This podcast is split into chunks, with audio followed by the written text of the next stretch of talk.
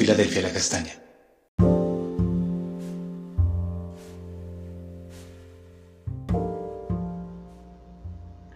Amada Iglesia, muy buenos días. El Señor te continúe bendiciendo. Continuamos con nuestro altar familiar en Esdras 6, 21, 22 en la versión Dios habla hoy. La escritura nos dice así. Todos los israelitas que volvieron del desierto participaron en la comida de la Pascua, junto con todos aquellos que se habían apartado de la corrupción de las naciones paganas y se unían a ellos en el culto al Señor, Dios de Israel. Durante siete días celebraron con alegría la fiesta de los panes sin levadura, pues el Señor los había llenado de alegría al hacer que el rey de Persia los favoreciera y ayudar en la reconstrucción del templo de Dios, el Dios de Israel. La primera gran celebración luego del exilio explica la importancia de la Pascua para Israel. Inmediatamente vienen los panes sin levadura que hablan de su efecto en la vida del pueblo de Dios. El efecto de la Pascua. Hoy miramos a esa gloriosa Pascua, a Jesús, el Cristo.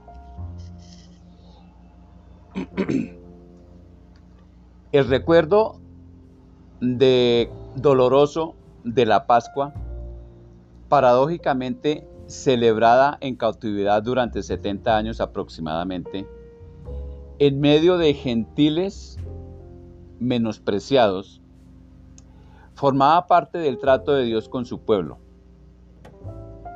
Ahora, el templo en la tierra del Dios vivo ya ha sido reconstruido con el concurso de Ciro, Darío y los exiliados que regresaron.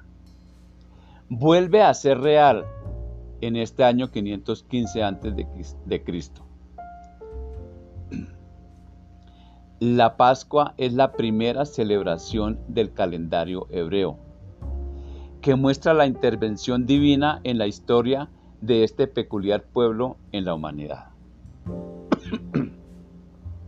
Al ir a la gloriosa tarde, cuando en Egipto Israel consume el cordero como preámbulo de su emancipación de esta nación, y el posterior despojo a Egipto, digamos que como pago por los años de cautiverio.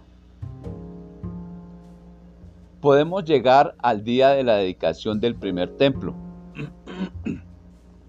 y posteriormente a la dedicación del segundo templo, donde quienes vieron el primer templo lloraban al ver este del año 515 a.C. en la primera celebración del año. La importancia al considerar la Pascua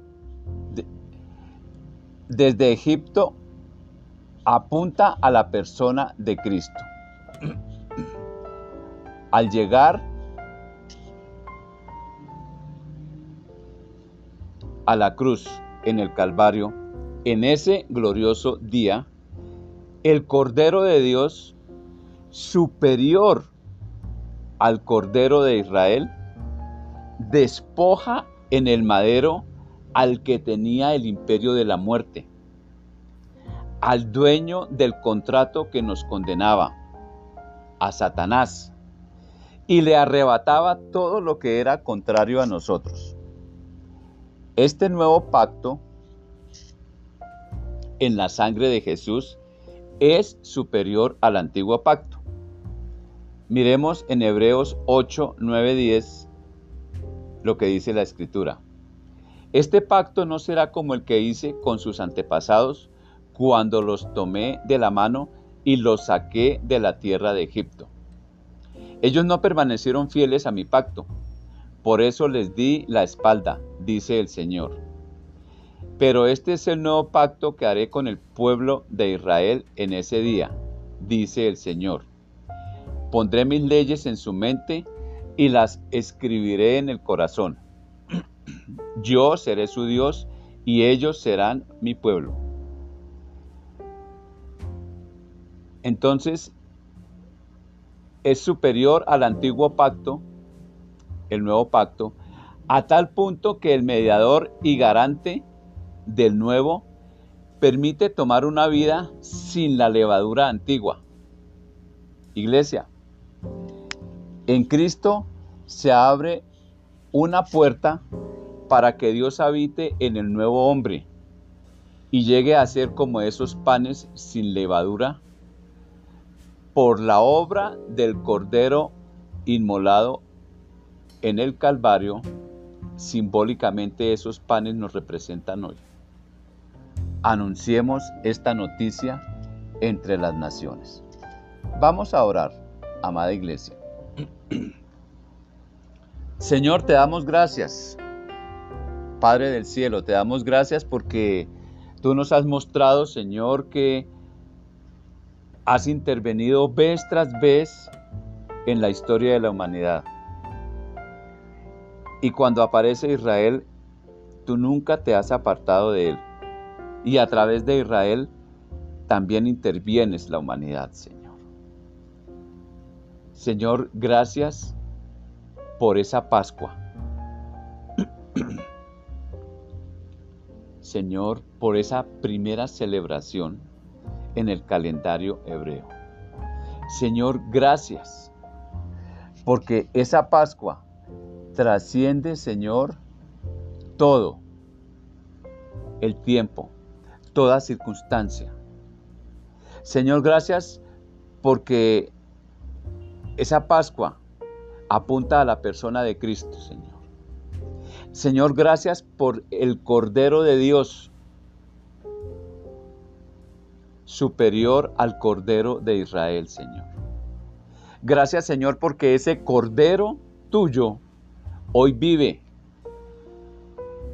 Y gracias por mostrarnos a través de la Pascua de Israel, la Pascua que hoy tiene la iglesia, de la que podemos disfrutar, Señor. Señor, gracias porque ese Cordero despoja a Satanás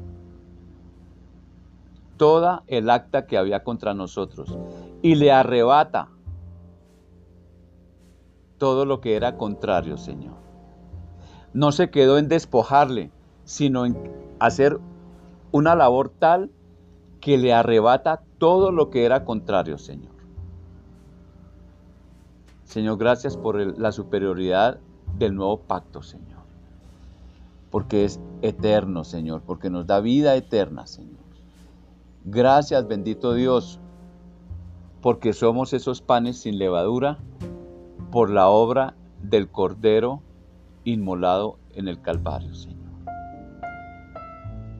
Señor, gracias porque somos esos panes sin levadura, Señor.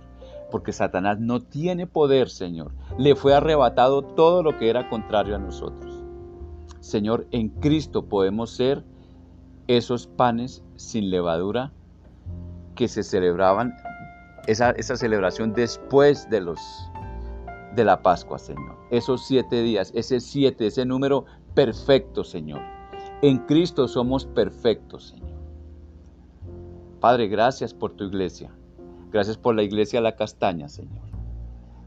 Te damos gracias en el nombre de Cristo Jesús. Amada iglesia, el Señor te bendiga poderosamente.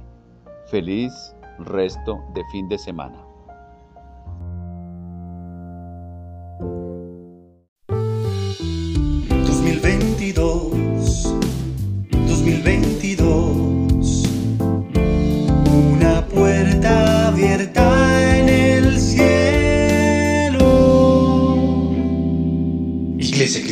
Filadelfia La Castaña